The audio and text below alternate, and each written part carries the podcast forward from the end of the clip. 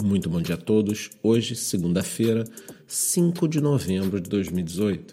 E você está escutando mais um episódio do podcast Canal 59 Segundos Economia à frente de seu tempo. É, meus amigos, e adivinhe quanto está valendo uma unidade de Bitcoin? Isso aí, não precisa nem me escutar. Uma unidade está valendo 6.420 dólares a mesma coisa que já vale há praticamente dois meses. Se vocês querem saber, o Bitcoin já é uma stablecoin mais estável que a Tether. Brincadeiras à parte, ontem o preço estava rondando ali os 6,350, quando por volta de 1h30 da tarde nós vimos um pequeno pump, que aí catapultou o preço para esses 6,415, 6,420 que se encontra nesse momento. Em termos de altcoins, a gente começa a semana um pouquinho melhor aí. Temos alguns destaques de alta nos últimos sete dias, um pouco também impulsionado na tarde de ontem. E os destaques vão para Litecoin e Cardano, mais 4,30%, Stellar, mais 5,80%.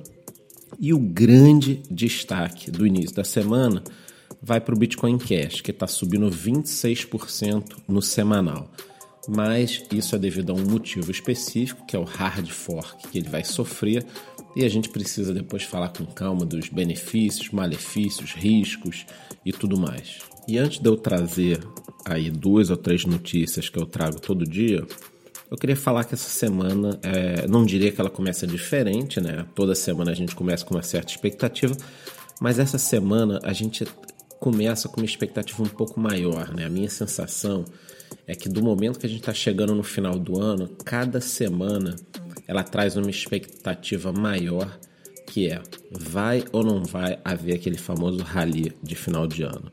Então a gente está começando aí a semana com essa pressão em cima da SEC, né? afinal de contas, hoje, dia 5, é o último dia para que o público dê as suas é, informações porque acha importante aprovar no ETF, etc. Então a SEC pode se manifestar de alguma forma, não quer dizer que ela vai negar ou aprovar, mas é uma data. Então a gente está precisando de datas, né, de decisões. Nós temos aí informações durante a semana do fork do Bitcoin Cash, afinal de contas, quem vai suportar esse fork? A Binance, a princípio, vai suportar. E as outras exchanges? Quem está dentro? Quem está fora? e a briga das equipes. Como fica isso? Não são questões simples. Né? Nós temos aí daqui a uma hora o lançamento, pré-lançamento, né? no caso da plataforma da Histórica. Então é o seguinte: a gente tem uma série de notícias, né?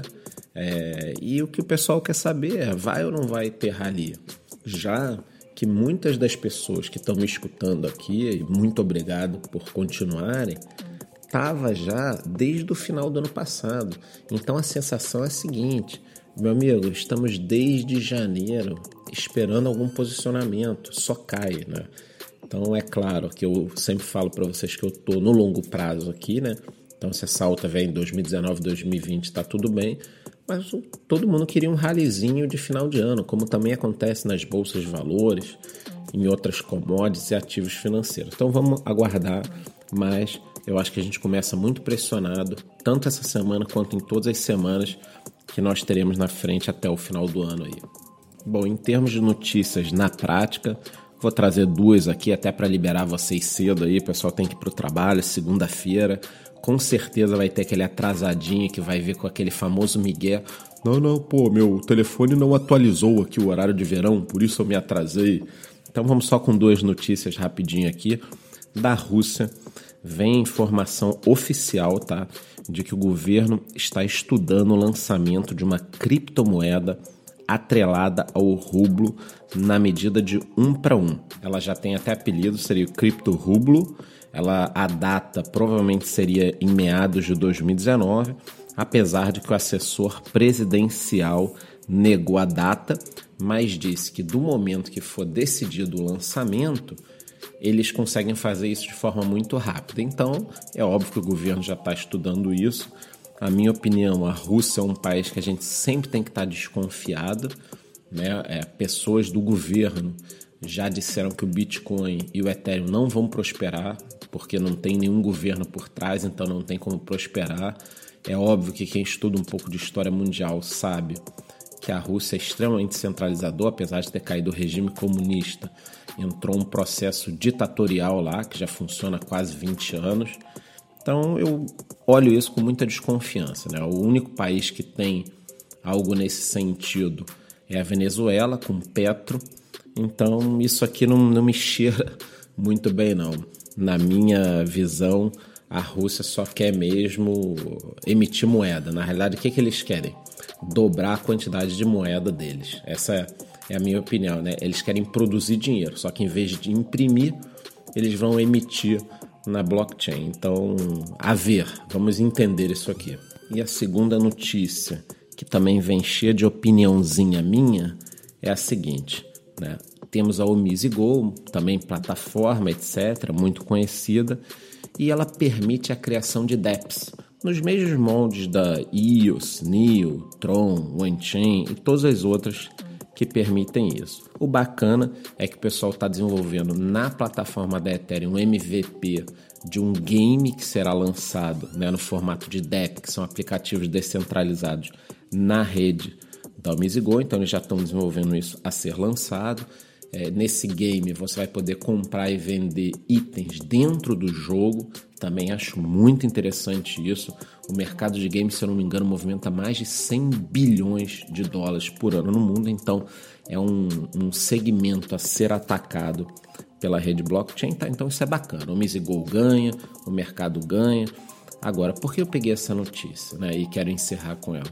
Porque o que vem me incomodando ao longo desse ano, fazendo podcast todo dia de manhã aqui, é o seguinte: nós temos várias plataformas que permitem o desenvolvimento de aplicativos descentralizados, legal. Agora, cadê a porra do aplicativo, cara? Cadê?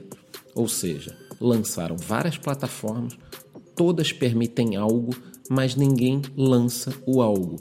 Então, eu acho que uma coisa que está prejudicando demais o mercado é essa questão de muita plataforma que permite alguma coisa e ninguém tem esse alguma coisa. É como se nós tivéssemos é, várias empresas abrindo shopping centers numa cidade, mas os shoppings estivessem sem loja, né? Quer dizer, é bacana, olha quanto shopping center, esses shoppings permitem loja. Aí você chega lá, não tem nenhuma loja aberta. Então, acredito que a blockchain dessas que sair na frente incentivando o desenvolvimento de dApps, eu quero ver DApp funcionando, eu quero abrir meu iPhone e ter aplicativo, ter joguinho, ter previsão do tempo, eu quero ver qualquer coisa no meu iPhone em algum lugar de aplicativos desenvolvidos em rede blockchain. Então, tá na hora de parar a brincadeira. Digo isso para todo mundo, é um recado para iOS, NEO, Tron, OneChain, todo mundo Cadê os DEPs? Eles que façam Startup Weekends, façam outros movimentos. Agora, esse mercado não vai se desenvolver se cada um ficar focado na sua própria plataforma e aí dentro da plataforma não tem nada, tem só uma moedinha para a gente ficar especulando o preço. Então, façam o seu trabalho, desenvolvam DEPs e aí a gente vai ver esse mercado crescer. Eu estou muito tranquilo que eu sei que isso vai acontecer, só que eles estão atrasando o processo ao não focar, ao não pegar uma galera jovem, programadores e desenvolverem aplicativos que a gente use no dia a dia. Podem ser coisas bobinhas, mas isso tem que começar. Quem souber de DEPs funcionando, eu posso estar falando besteira, podem estar cheio de DEPs. Entra no nosso grupo do Telegram e me informa que eu teria o prazer aqui de falar. Então é isso, eu não estou desanimado, tá? estou só mandando um recado para as equipes, deixando gravado Aqui é a minha opinião. Pelo contrário, eu estou muito animado com o final de ano, com 2019 e principalmente eu estou esperando um bom movimento para o final de 2020. Então, por hoje é só. Eu desejo a todo mundo uma boa semana e vá correndo trabalhar para que você não seja o famoso malandro que dá o migué de que o telefone não atualizou sozinho o horário de verão. Muito bom dia e boa semana.